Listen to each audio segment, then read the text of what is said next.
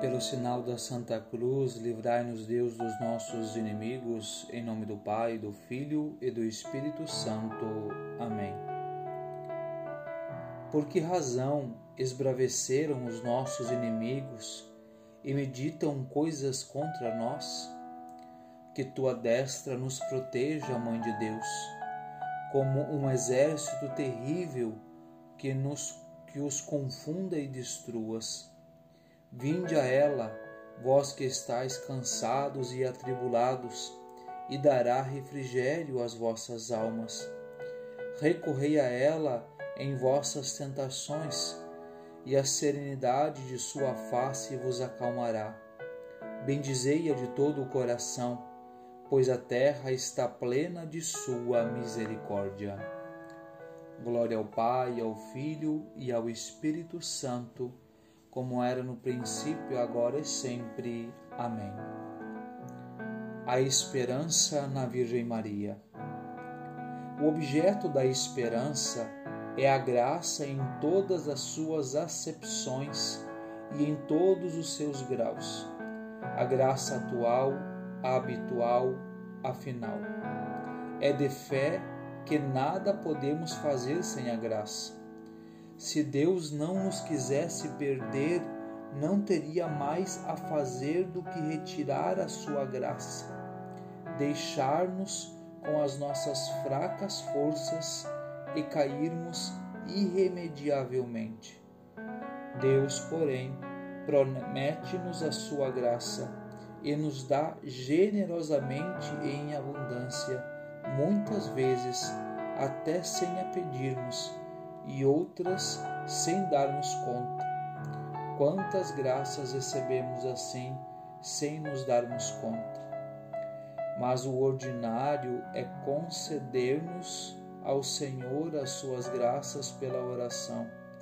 A nossa esperança apoia-se nas graças e nos auxílios necessários que Deus não nos nega se pedirmos e que em diversas ocasiões nos enviará, mesmo sem isso, só por sua bondade e misericórdia. E é tão certa essa nossa esperança que temos obrigação de crer que Deus quer sinceramente a nossa salvação, a de todos os homens. Por isso mesmo, que a ninguém negue os auxílios indispensáveis para a conseguir. Entre estas graças, a mais importante é a graça filial ou a graça da perseverança, pois que sabemos que só o que perseverar até o fim se salvará. E por outra parte, é também certo que por isso mesmo o demônio redobra os seus esforços para travar a última batalha naquela hora definitiva. Quantas almas nesse momento não sentiram a tentação da desconfiança, do desespero. O demônio que tantas vezes tirou a importância aos pecados quando se cometiam, agora procura exagerá-los no sentido de convencer-nos de que não há solução, que o perdão é impossível e que não resta mais do que desesperar e condenar-se. Aqui está, pois, um dos objetos mais importantes da esperança cristã. O Deus que nos criou, que nos remiu e nos assistiu com tanta bondade durante a nossa vida, não nos deitará agora, nem nos lançará nos braços de Satanás para que faça o que quiser de nós. Sem abusar desta confiança, temos de esperar em Deus que não nos negará então a sua graça derradeira, com a qual sairemos triunfantes de tudo. O céu é o objeto principal da nossa esperança. O céu, a pátria, a posse de Deus. Disse o Senhor a Abraão: Eu serei o teu protetor e a tua recompensa será imensamente grande. É verdadeiramente grande esta recompensa. Não sabemos o que será possuí-la, basta, porém, a sua promessa para que com ela saibamos já dulcificar todas as amarguras desta vida. Vê como estas são numerosas e realmente amargas. Toda a vida do homem é um tecido contínuo de sofrimento. Assim disse Jó: breve é a vida do homem, mas cheia de muitíssimas misérias. Vendo ao homem com os olhos terrenos, é o ser mais infeliz da criação. É verdade que não foi assim criado por Deus, mas depois do pecado, de fato, não é mais do que um montão de asquerosa podridão. Com o pecado veio a morte, e com esta todo o seu triste e fúnebre cortejo de dotes, penas, amarguras, contratempos.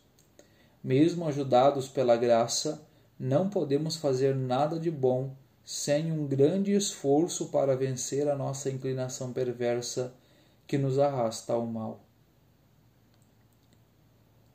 A Santíssima Virgem também é objeto de nossa esperança, e não só porque dela também havemos de gozar no céu, contemplando a sua encantadora beleza, a formosura de sua virtude, a alvura de sua pureza, mas também porque dela nos há de vir a graça de que necessitamos. A ela devemos pedir diariamente frequentemente a graça da perseverança final. Quão fácil não é distanciarmos deste caminho da vida, cansarmos de lutar e combater deixarmos covardemente de seguir a Jesus Cristo e enredarmos-nos nas malhas dos nossos inimigos. Porém, se soubermos recorrer à Santíssima Virgem, então, nos momentos de maiores trevas, de vacilação e cansaço, ela nos animará e nos alcançará a graça da perseverança. Quantos perseveraram por ela, e sem ela quantos caíram? Grande número desses desgraçados, se a tivessem invocado a tempo, não teriam desesperado. Se Judas tivesse, depois do seu pecado, recorrido à Santíssima Virgem e a seus pés chorado a sua queda, teria posto fim ao seu desespero e acabaria como acabou?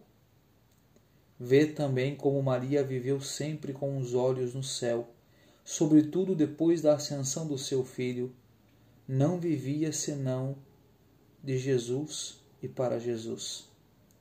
Pede-lhe que dê um pouco dessa vida, que sintas algumas co alguma coisa dela, para que assim estimes como lodo tudo o que dá a terra, e não vivas senão suspirando pela verdadeira vida, que compreendas bem aquelas palavras de Santa Teresa: tão alta vida espero que morro porque não morro.